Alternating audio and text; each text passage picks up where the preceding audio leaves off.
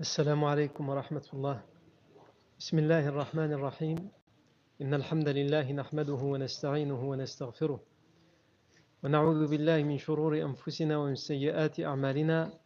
من يهده الله فلا مضل له ومن يضلل فلا هادي له. وأشهد أن لا إله إلا الله وحده لا شريك له.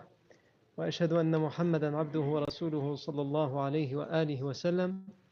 يا أيها الذين آمنوا اتقوا الله حق تقاته ولا تموتن إلا وأنتم مسلمون. يا أيها الناس اتقوا ربكم الذي خلقكم من نفس واحدة وخلق منها زوجها وبث منهما رجالا كثيرا ونساء واتقوا الله الذي تساءلون به والأرحام إن الله كان عليكم رقيبا. يا أيها الذين آمنوا اتقوا الله وقولوا قولا سديدا يصلح لكم أعمالكم ويغفر لكم ذنوبكم ومن يطع الله ورسوله فقد فاز فوزا عظيما. أما بعد فإن أصدق الحديث كتاب الله تعالى وخير الهدي هدي سيدنا محمد صلى الله عليه وسلم وشر الأمور محدثاتها وكل محدثة بدعة وكل بدعة ضلالة وكل ضلالة في النار. ثم أما بعد. On s'est arrêté la dernière fois dans la vie du prophète Mohammed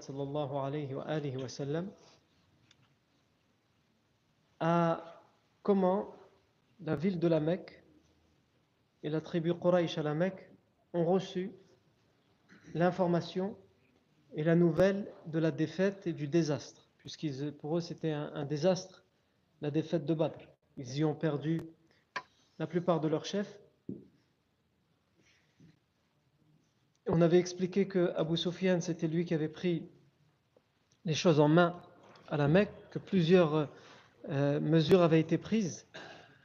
Il avait interdit, les processions de lamentation en public, parce qu'on avait dit que parmi le, le, les rites du deuil chez les idolâtres, c'était qu'ils faisaient, ils déambulaient dans les rues, ils faisaient des, rites de, de, procession pour se lamenter sur leurs morts et faire leurs éloges. Il avait interdit.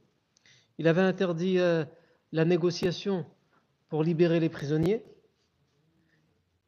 Et il avait euh, sa caravane qu'il avait réussi à faire venir, puisque c'était sa caravane qui était la cause de la bataille de Badr. Les musulmans étaient sortis pour intercepter la caravane et lui il a réussi à la sauver. En arrivant à la Mecque et en apprenant le désastre de Badr, il va dire cette caravane et tout ce qu'elle contient comme richesse, elle sera mise de côté pour financer notre vengeance. Et on a vu la dernière fois qu'à la Mecque, il y a des familles, toutes les familles sont endeuillées à la Mecque. Toutes les familles de la Mecque ont été touchées et ont été atteintes par la défaite de Badr. Dans chaque famille, il y a au minimum un mort, un prisonnier, il y a quelque chose. Et on a expliqué que dans les familles de Mecca, il y a des familles musulmanes. Ou en tout cas des membres dans la famille, même si toute la famille n'est pas musulmane, il y en a certains qui sont musulmans. Et on s'était attardé à donner certains exemples pour montrer que cette nouvelle et cette information de, de, la défaite et de l'échec de Badr était pour ces familles-là un double sentiment. Parce que ces personnes-là étaient endeuillées, tristes d'avoir perdu un proche à la bataille de Badr, un proche qui était idolâtre, et en même temps, ils étaient réjouis de savoir que leur prophète, que leur armée, l'armée des musulmans, avait triomphé à Badr. On avait donné l'exemple des proches de la famille du prophète comme sa propre fille, Zainab radiallahu anha. Son mari était idolâtre, il est parti à Badr, il a été fait prisonnier. Et elle, elle est musulmane, retenue à la Et d'ailleurs, plus tard, lorsque sa, libération à, son mari, euh, Abu ibn Rabi' lorsque sa libération va être négociée, elle sera négociée contre la liberté de Zainab, qu'elle soit libre de rejoindre le prophète sallam, son père à Médine. Euh, on avait aussi donné l'exemple de Umm Kulthum bint Uqba ibn Abi Mu'ayt. Vous vous rappelez qu'on avait expliqué qui était Uqba ibn Abi Mu'ayt? Uqba ibn Abi Mu'ayt faisait partie des notables et même parmi les plus respectés de la Mecque. Mais il était quelqu'un qui a été extrêmement hostile à l'islam pendant la période mécoise, à un tel point qu'il a participé activement aux persécutions, aux tortures, et donc il a du sang sur les mains. Et cet homme, Uqba ibn Abi Mu'ayt, il va être fait prisonnier parmi les 70 prisonniers idolâtres à Badr. Et en route, sur le chemin du retour, lorsque le professeur sallam va s'arrêter à Safra pour camper, et c'est là que va se poser la question du butin, que fait-on du butin, et que le professeur sallam va recevoir la révélation de Surat al-Anfal, c'est là aussi que va se poser la question du sort des prisonniers. Que fait-on des prisonniers? Le professeur sallam euh, va condamné à mort deux, ce qu'on appelle aujourd'hui l'équivalent de criminels de guerre. Et parmi ces deux personnes, il y a Uqba ibn Abi Mu'ayt. Et sa fille, Umm Kalthoum, anha, est croyante, elle est musulmane. Et donc il faut se mettre aussi à sa place. Ces détails-là, quand on est généralement quand on lit la bataille de Badr, on oublie de s'intéresser aussi à ça parce qu'il y a des histoires personnelles, il y a des histoires individuelles, il y a des histoires familiales. On avait vu qu'aussi à Médine, il y avait des, familles qui étaient endeuillées malgré la victoire. Pourquoi à Médine il y a des familles qui étaient endeuillées? Bah, D'abord parce qu'il y a eu 14 martyrs. 14 musulmans qui sont tombés en martyrs à la bataille de Badr. Et donc ça implique qu'il y a 14 familles qui ont été euh, endeuillées malgré la victoire en particulier des mères, comme la Rafra, qui a envoyé sept de ses fils à la bataille de Badr et qui en a perdu trois Yazid, Aouf et Muawiyah. Et on a aussi des familles à Médine qui sont endeuillées parce que en face, dans le camp d'en face, il y a des gens de leur famille. Comme Abu Hudayfa ibn Utbah, il est musulman, il est du côté des musulmans, mais il a vu ce jour-là, le, jour, de Badr, il a vu son père mourir, son frère mourir, son oncle mourir. Et il a vu aussi son beau-frère mourir. Il a vu un autre beau-frère se faire prisonnier. Donc d'un côté, il est rassuré, soulagé de la victoire de Badr, mais de l'autre côté, il est chagriné, triste et endeuillé. Et donc il faut se mettre à la place de cette fille si on revient, de cette femme, si on revient à Umm Kalthoum bintu Uqba ibn Abi lorsqu'elle apprend la victoire des musulmans, mais en même temps que son père a été fait prisonnier. Donc c'est un demi-ouf de soulagement, il a encore envie, et finalement elle apprend qu'il a été exécuté à Safra parce qu'il fait partie des deux seuls prisonniers qui n'ont pas pu avoir la vie sauve. Tout le reste, les 68 autres, 68 autres prisonniers, ils ont été libérés, soit contre une rançon, soit contre un engagement, soit contre des conditions orales, soit contre rien du tout. Non. Et si on revient à Médine, donc là on, on s'arrête avec ce qui s'est passé à la Mecque, on reviendra un petit peu plus tard à la Mecque. En tout cas, à la Mecque, il faut vous imaginer qu'à la Mecque, chaque jour, la vengeance se prépare. Chaque jour, la vengeance se prépare. Comment elle se prépare? Elle se, prépare de manière individuelle et de manière collective. C'est-à-dire chaque personne, comme on va le voir, il y en a certains qui vont prendre des initiatives individuelles pour venger leur famille ou leur tribu du désastre de Badr. On va donner des exemples. Et il y a la vengeance collective qui se prépare, qui va donner euh, lieu à la bataille de Uhud un an plus tard, ça c'est la, vengeance collective qui se prépare, sous l'autorité le pouvoir d'Abu Sufyan, mais ça on le verra euh, plus tard. Si on revient à Médine, le professeur Sam, quand il est arrivé à Médine, on avait dit que pour lui aussi, c'était pas facile son retour à Médine. Vous allez me dire pourtant, il revient en tant que chef d'une armée victorieuse et glorieuse. Oui, mais en arrivant à Médine, qu'est-ce qu'on avait dit? En arrivant à Médine, il apprend que sa fille vient d'être enterrée. Non. Euh, sa fille Ruqayya, qui était l'épouse de Uthman, il l'avait laissée en partant vers Badr, et c'est pour ça qu'il avait demandé à Uthman ibn Affan de rester, il voulait participer à Badr, il lui a dit, toi reste, ton épouse est malade, sois à son chevet. Et quand il revient, il apprend le décès de sa fille. Le professeur sallam est éprouvé. Et pourquoi il est éprouvé de cette manière? Pour qu'il ressente lui aussi ce que les 14 familles de martyrs ressentent.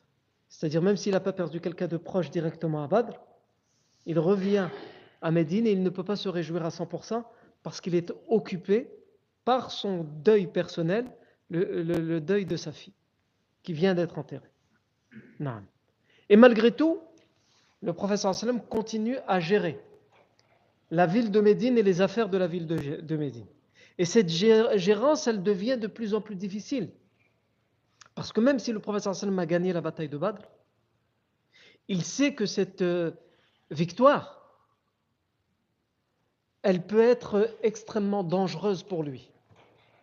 Parce qu'à ce moment-là, il ne faut pas oublier que la ville de Médine et les musulmans qui sont à Médine sont extrêmement minoritaires dans la péninsule arabique, dans ce qu'on appelle aujourd'hui l'Arabie saoudite.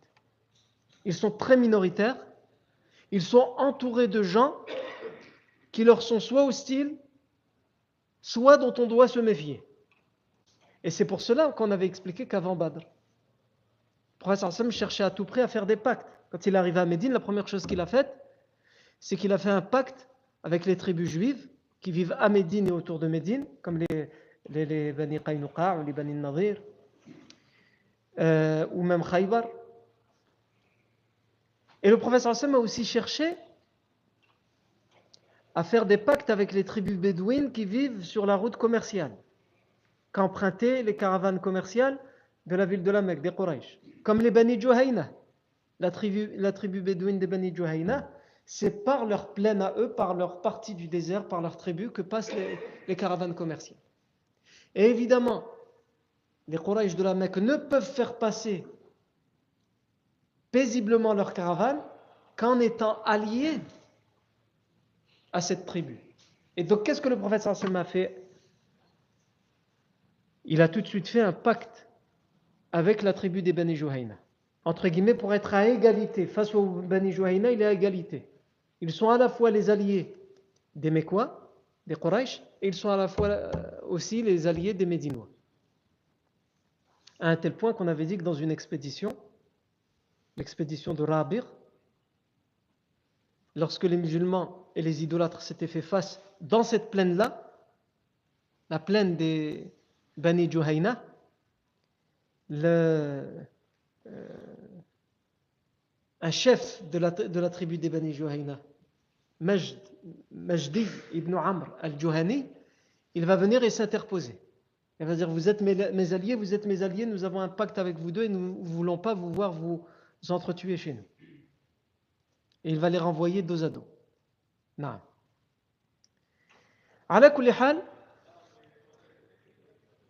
Donc le prophète Sassam retourne à Médine et il sait qu'il est euh, menacé parce qu'il est minoritaire et que cette nouvelle d'une victoire éclatante contre la tribu des Quraysh, elle va avoir un écho dans toutes les tribus arabes, dans toutes les tribus de la péninsule arabique de l'époque.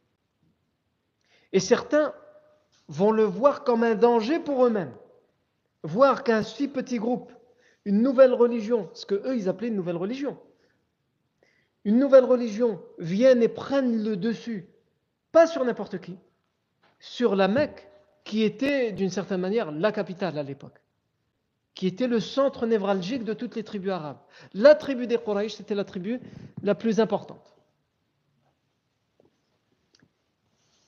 Donc, vous avez des tribus qui sont extrêmement méfiantes. Vous avez même dans le Madinah al-Munawwara, au moment où le professeur Hassan part pour Badr, des gens qui sont médinois, qui sont euh, euh, arabes, mais qui ne, sont pas convertis à l'islam. Et après la bataille de Badr, beaucoup vont se convertir à l'islam. C'était le, dernier élément, on va dire, le dernier argument, la victoire de Badr pour les, pour les convaincre. Et certains vont se convertir sincèrement, et d'autres vont se convertir par ruse. C'est ce qu'on va appeler les hypocrites. Et le chef des, hypocrites, c'est Abdullah ibn Ubay ibn Salul. C'est-à-dire, il va, se sentir en danger, il va se sentir menacé par cette victoire de Badr. Il a peur. Il pense que les musulmans pourraient vouloir du, mal, parce qu'il se dit, attends, ils ont, ils ont quand même été à une bataille, ils ont euh, éliminé tous les chefs de la Mecque, donc tout de suite, il va dire, c'est bon, je me convertis à l'islam. Alors que le prophète sallam, jamais, jamais, il n'a fait de tort à quiconque. Toutes ces guerres dont nous parlons, il faut bien se rappeler de tout, le contexte de tout le cheminement qui a amené à la bataille de Badr. À chaque fois, le prophète sallam a cherché à tout prix à éviter l'affrontement sanglant, la confrontation directe. Mais les Quraysh, à chaque fois, ils ne lui laissent aucun choix. Et d'ailleurs, on le verra par la suite. À la première occasion où il pourra y avoir un pacte de paix, le le, le signera. Et donc ces hommes, ils se convertissent par ruse à l'islam, et ils vont être ce qu'on appelle les hypocrites et ils vont jouer un rôle négatif. On le verra plus tard, ce seront les, agents doubles, les espions de l'intérieur. Et vous avez aussi, donc il y a les tribus juives qui vont, et chez, les juifs, il y a beaucoup de juifs à Médine à l'époque. Et je vous avais dit que lorsque le professeur Sam est arrivé à Médine, il y avait beaucoup de juifs. Il y avait plusieurs types de, il y avait à peu près une quinzaine de tribus juives. Nous, on retient celles qui, qui ont rompu le pacte, de non-agression. Et en vérité, c'est une erreur de retenir que ça, puisqu'on avait expliqué qu'il y avait plusieurs types de tribus juives à Médine. Il y avait les, tribus juives arabisées et les tribus juives arabes. Les tribus juives arabes, ça veut dire que ce sont des arabes d'origine qui, qui se sont convertis au judaïsme. Et les tribus juives arabisées, ça veut dire que ce sont des tribus hébreux qui sont venus d'ailleurs, qui ont toujours été juifs de père en fils, et qui sont venus s'installer là et qui ont appris l'arabe et qui, se sont euh, intégrés aux coutumes et aux mœurs des Arabes. Et parmi toutes ces tribus, beaucoup se sont convertis à l'islam, beaucoup ont signé un pacte, toutes ont signé le pacte de non-agression, et ils ne le trahiront pas, et les dernières tribus juives qui ne trahiront pas le pacte de non-agression, finiront par se convertir à l'islam. Les quatre tribus qu'on retient nous souvent, et de manière négative et péjorative, c'est évidemment celles qui ont rompu le pacte de non-agression, c'est-à-dire les Bani Qaynuqa, les Bani Nadir, les Bani Quraïda et Khaybar. Ça, on en reparlera euh, dans, peu de temps. Puisqu'une première trahison et euh, euh, un premier affrontement entre une tribu juive et Médine aura lieu. Mais aujourd'hui, je veux m'intéresser à un autre type de population qui va se sentir menacée par la victoire de Badr. C'est la tribu des Bani. La tribu des Bani c'est une tribu qui vit au nord de Médine. Pour ceux qui ont un peu la, géographie de la péninsule arabique, c'est-à-dire l'Arabie saoudite actuelle, ceux qui l'ont un petit peu en tête, cette géographie, au nord de Médine, à des kilomètres au nord, il y a euh, la, tribu juive, justement, Khaybar. Et bien plus au nord encore, quand on se rapproche de la frontière jordanienne, il y a la ville qui existe encore aujourd'hui, Taïma. La tribu des Bani Sulaym, ils vivent dans le désert, dans les plaines, entre Khaybar et Taïma. Entre Khaybar et Taïma. Et ce tronçon, cette région, elle fait partie de ce qu'on appelle la tariq al-tijariya, la route commerciale. La route commerciale qu'empruntent les Arabes de la Mecque et les Arabes d'autres tribus, et qu'empruntent celles, les, caravanes qui reviennent du Cham, de Jordanie et de Syrie. Et les Bani Sulaim ont refusé de signer un quelconque pacte avec le prophète sallallahu alayhi wa sallam. Je vous ai dit tout à l'heure, c'est important de comprendre le contexte et la géopolitique de l'époque. Le wa sallam a un pacte avec la tribu des Bani Juhayna. La tribu des Bani Juhayna, ils sont au sud de Médine, au nord de la Mecque et au sud de Médine, tout le long de la côte. À partir de Jda jusqu'à Médine, c'est ce qu'on appelait à l'époque les Bani Juhayna. Évidemment, les caravanes, elles passent par là. Elles laissent Médine sur le côté et ensuite elles rentrent dans la plaine et le désert des tribus de ceux dont on va parler aujourd'hui, les Bani Soleil. Les Bani Sulaim, ils ont refusé de faire la paix avec le professeur sallam et ils lui sont hostiles. Ils lui sont hostiles. Mais pas d'hostilité ouverte. Les Bani Sulaim, ce sont des Bédouins. Ça veut dire quoi? Ça veut dire qu'ils n'ont pas un endroit fixe où ils vivent.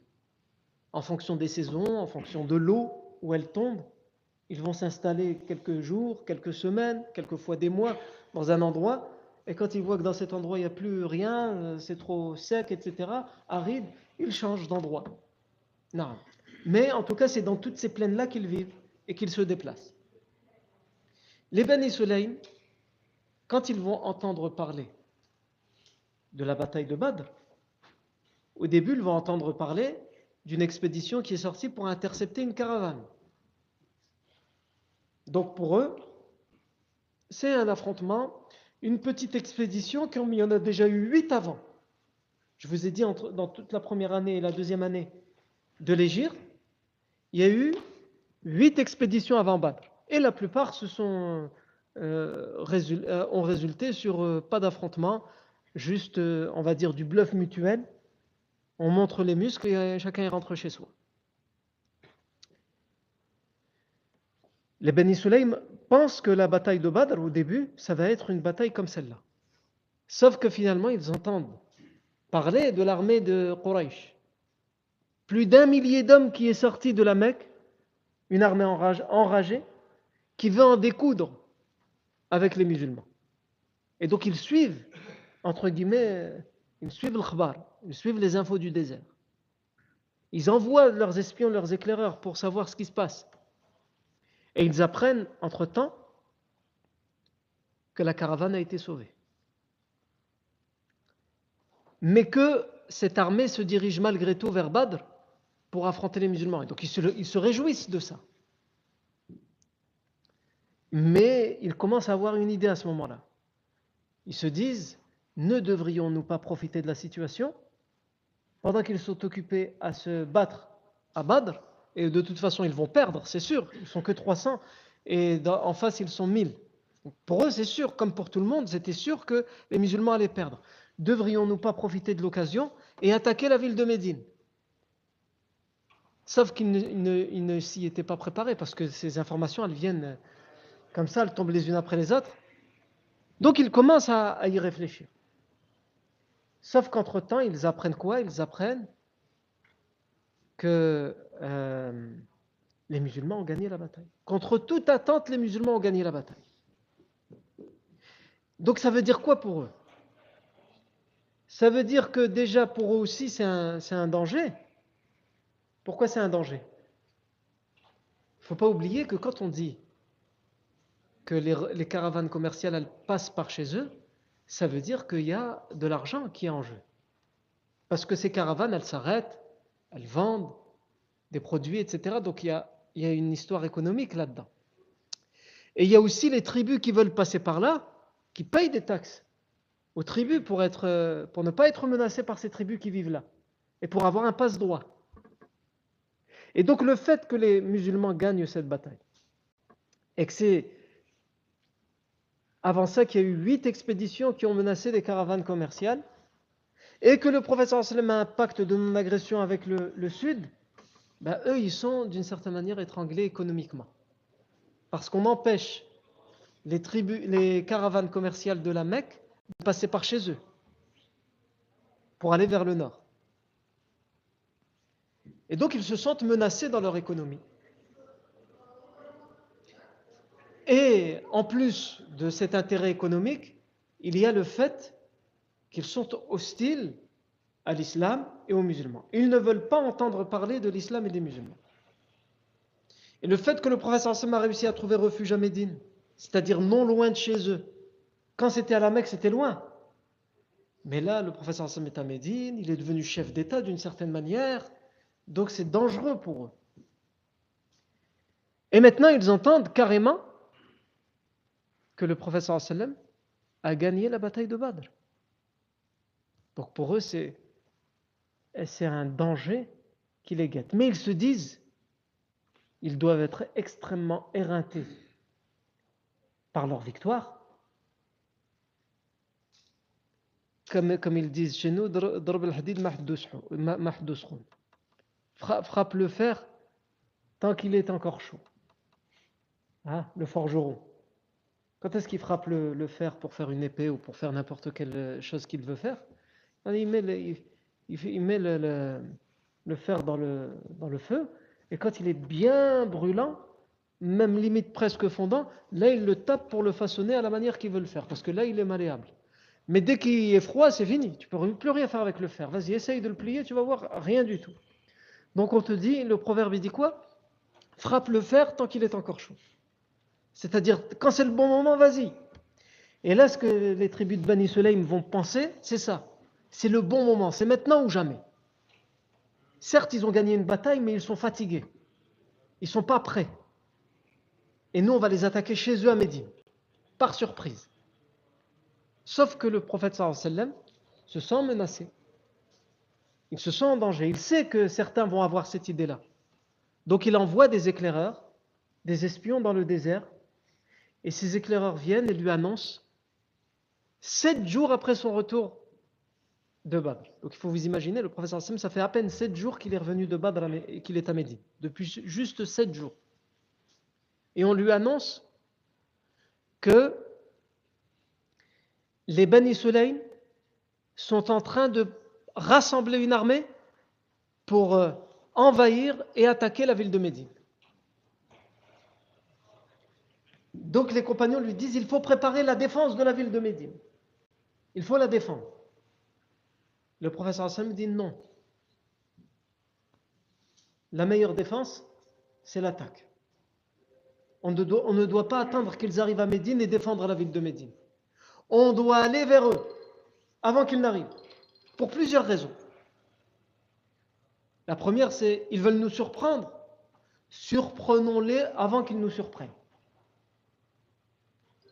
La deuxième raison, c'est que dans la ville de Médine, il y a des civils, il y a des femmes, des enfants, des vieillards, des gens qui ne sont pas musulmans, qui vivent encore à cette époque-là à Médine, les tribus juives, etc., qui n'ont rien à voir avec cette histoire.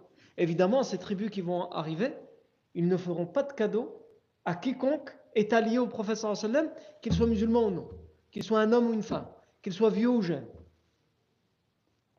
Et aussi, le professeur sallam sait que même s'il a signé des pactes de non-agression avec les tribus non musulmanes autour de Médine et dans Médine, malgré tout, il se méfie.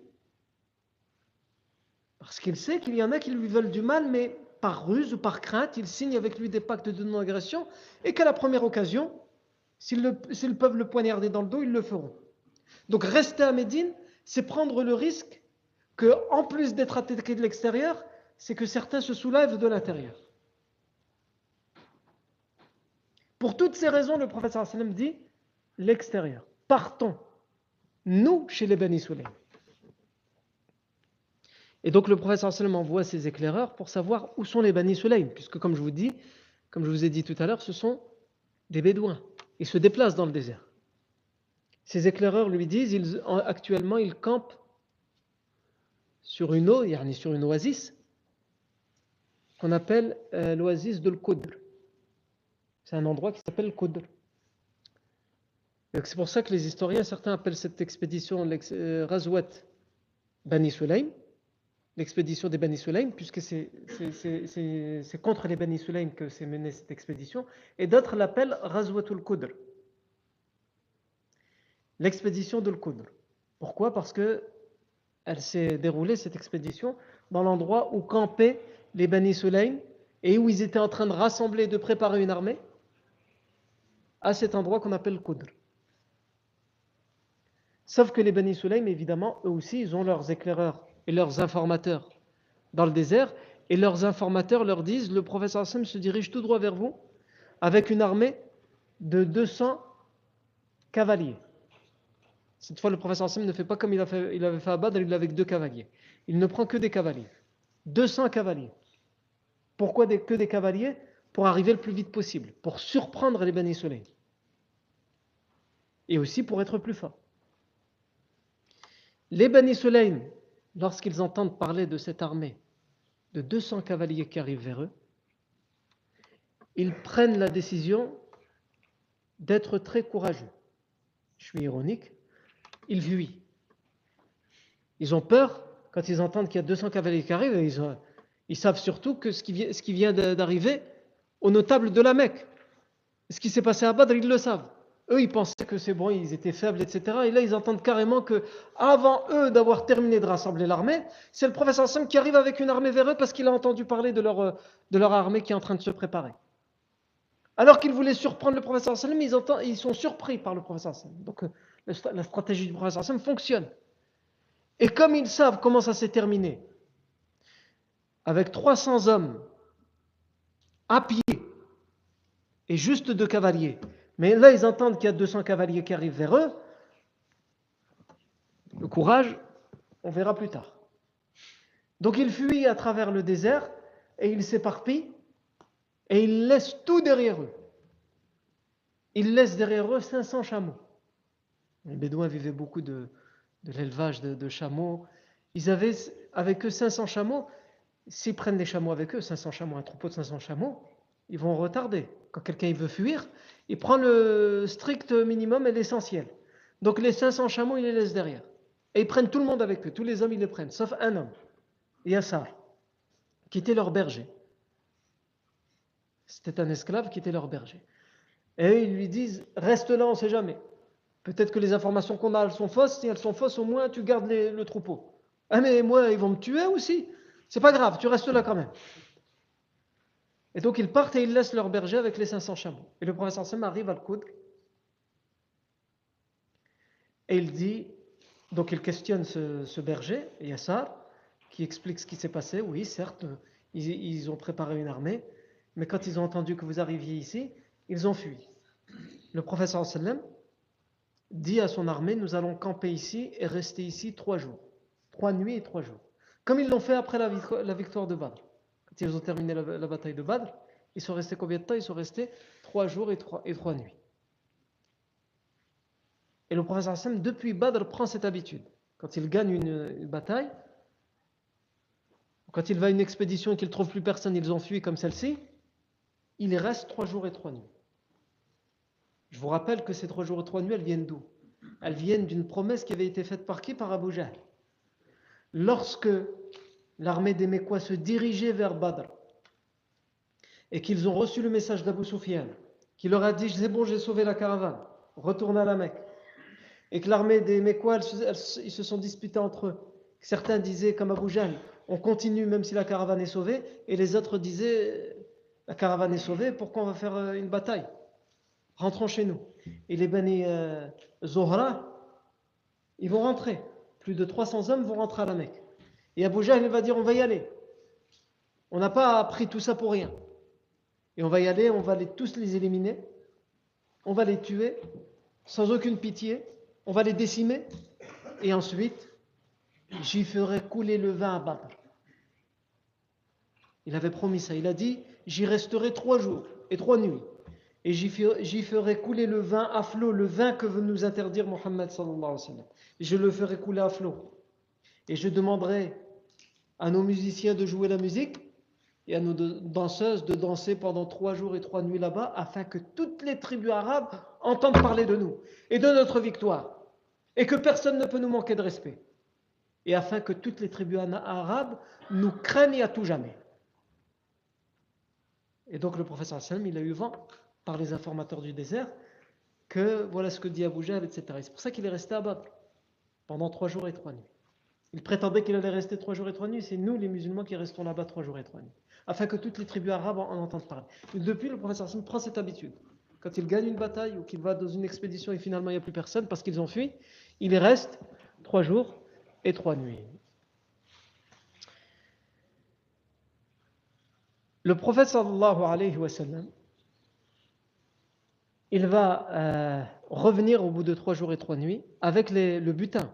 On a dit le butin c'est quoi? C'est 500 chameaux plus un esclave, Yassar, le berger. Et le professeur sallam va s'arrêter et camper avant d'arriver à Médine. Il, il s'arrête à un endroit qu'on appelle Sirar, il s'arrête là pour partager le butin. On avait déjà expliqué, nous, euh, euh, dernièrement, comment le butin est partagé. Il y a un cinquième qui est donné aux caisses, entre guillemets, aux caisses de l'État. Ça ne s'appelait pas comme ça avant. Elles sont données à Allah et son messager. C'est-à-dire elles sont, elles sont données à Allah et son messager, aux pauvres, aux orphelins, etc., aux veuves. Et le reste, les 4 cinquièmes restants, elles sont partagées entre tous les combattants, donc généralement à part égale, et euh, quelquefois en fonction de, la bravoure des uns ou,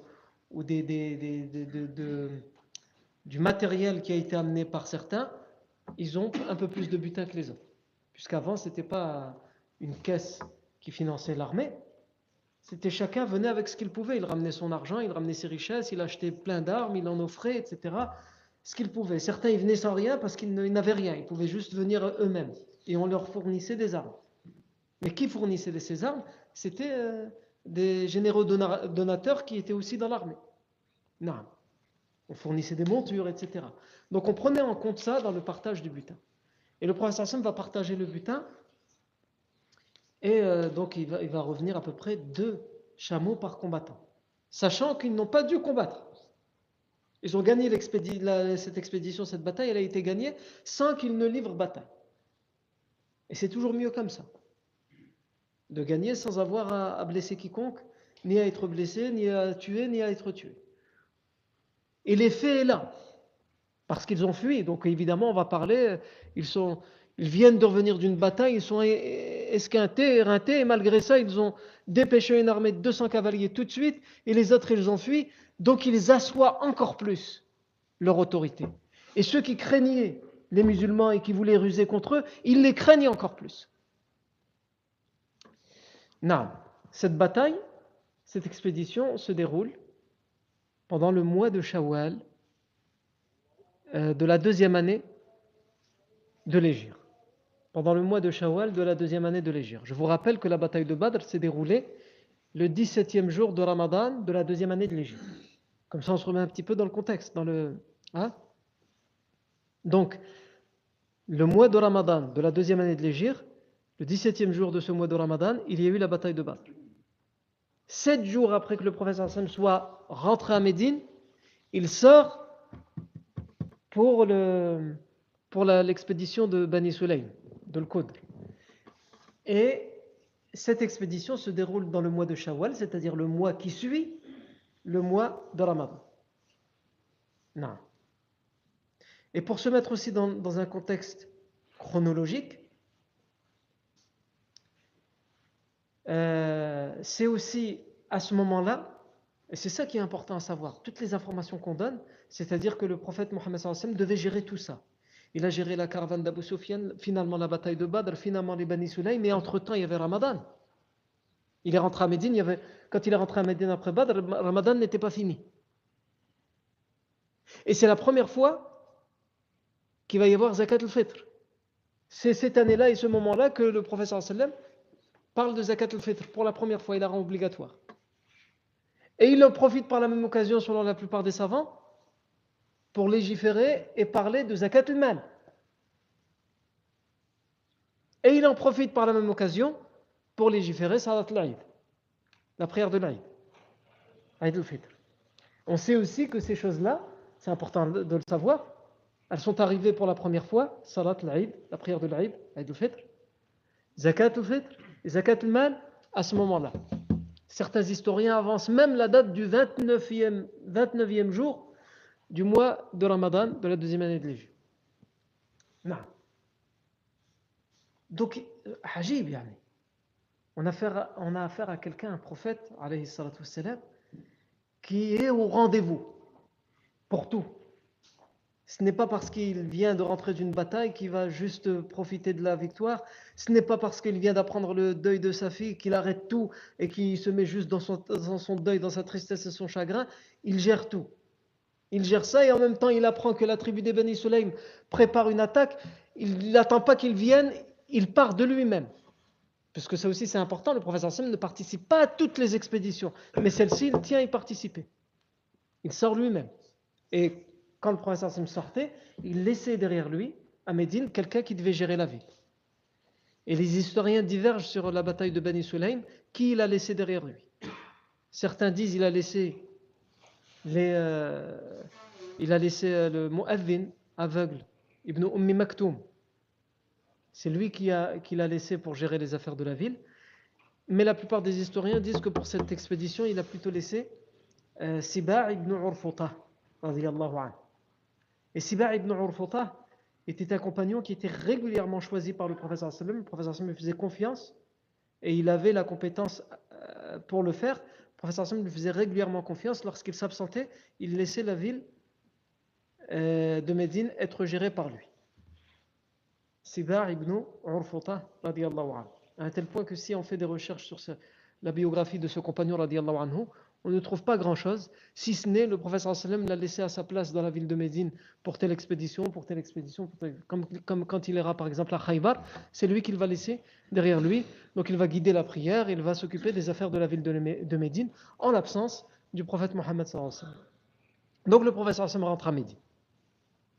Et ensuite, on, nous on revient, une fois de plus, à la Mecque. Pourquoi? Parce que alors que le professeur Sam vient de rentrer à Médine, alors une chose aussi importante dans la chronologie, nous on avait déjà parlé de la libération des prisonniers et comment s'était faite la libération des prisonniers. Mais si on doit prendre la chronologie, eh bien il faut savoir que tous les prisonniers, leur libération a été négociée et ils ont tous été libérés pendant, en l'espace de deux mois, le mois de Shawwal et le mois de Dhul Qa'dah. C'est à partir du mois de Shawwal et ça va se finir au mois de Dhul le mois qui suit, que euh, tous les prisonniers idolâtres vont être libérés. Même si nous, on avait déjà parlé de la libération en détail, donc on n'y revient pas. Par contre, à la Mecque, il y a un homme, Safwan ibn Umayya, c'est le fils d'Umayya ibn Khalaf, l'ancien maître de Bilal, qui lui a perdu son frère Ali à la bataille de Badr, et il a perdu son père. Et il meurt d'envie de se venger. Et cet homme, il est hors de question pour lui de laisser la mort de son père et de son frère impunis. Et pour lui, le principal responsable, évidemment, c'est qui? C'est le prophète Mohammed. Donc qu'est-ce qu'il va faire, Safwan ibn Umayya Il va réfléchir à une façon de se venger simplement et proprement, sans impliquer toute l'armée, sans impliquer toute la ville de la Mecque. Il va tout simplement penser à une ruse et un plan, comment faire pour s'infiltrer à Médine, ou pour envoyer quelqu'un, parce que lui il est connu, qui va s'infiltrer à Médine, et tout simplement mettre un coup d'épée au professeur Salim et le tuer et qu'on soit débarrassé de lui. Et il va presque arriver à ses fins. Donc comment il va faire tout ça? Comment il va organiser tout ça? Ça, c'est ce que nous verrons la fois prochaine. Bidnillahi tabaraka wa ta'ala. Barakallahu fikum pour votre attention. Subhanakallahu wa bihamdika. Ashhadu an la ilaha illa ant. Nastaghfiruka wa natubu